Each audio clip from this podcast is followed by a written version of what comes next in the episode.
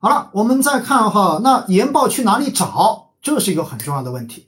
我告诉大家几个几个方面哈。首先，第一个的话呢，大家平时如果你上东方财富的话，东方财富网上面是能够有部分研报的。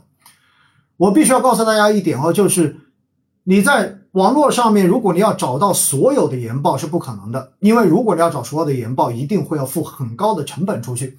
所以呢，正常来讲，对于普通投资者来说，东方财富网上面的研报应该说，首先免费，而且呢比较的丰富，基本上对于普通投资者投资者来说，应该说已经基本够用了。所以这是东方财富网。第二个，哎，我看到很多人发了，对了，汇博。汇博的 APP，因为汇博的话呢是专门做研报的公司哈，它的专业版是要付费的，但是免费版呢，一般个人来用的话也够用了，也够用了。汇的话是那个智慧的慧啊，智慧的慧，博就是博时的博，慧博。那么慧博是一个专门做研报的，所以这一个的免费版应该也是不错的。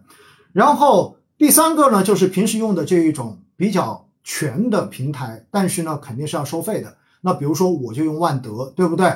万德，然后包括 Choice，然后包括同花顺。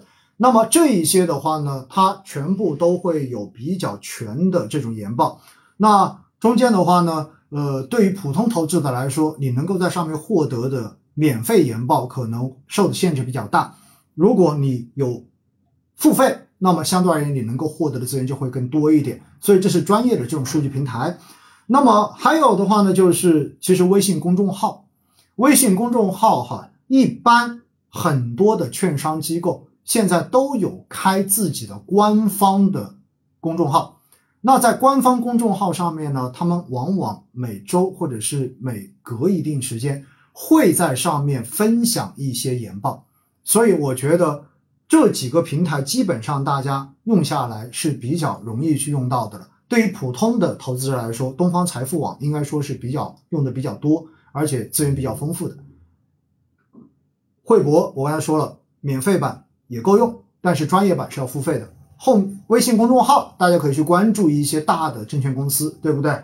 那么头部的证券公司，那么在上面呢，他们往往这种哈，它往往是分团队的，就是它不一定是一个单独的号，它有可能比如说宏观团队，它有一个专门的号，然后某某行业。比如说精工行业，它可能又有一个号。那么不同的团队呢，在上面会发自己团队所研究出来所写的这些研报。那么有些是摘要，有些是全版。那么这一些的话呢，我觉得大家都是可以去找到的，好不好？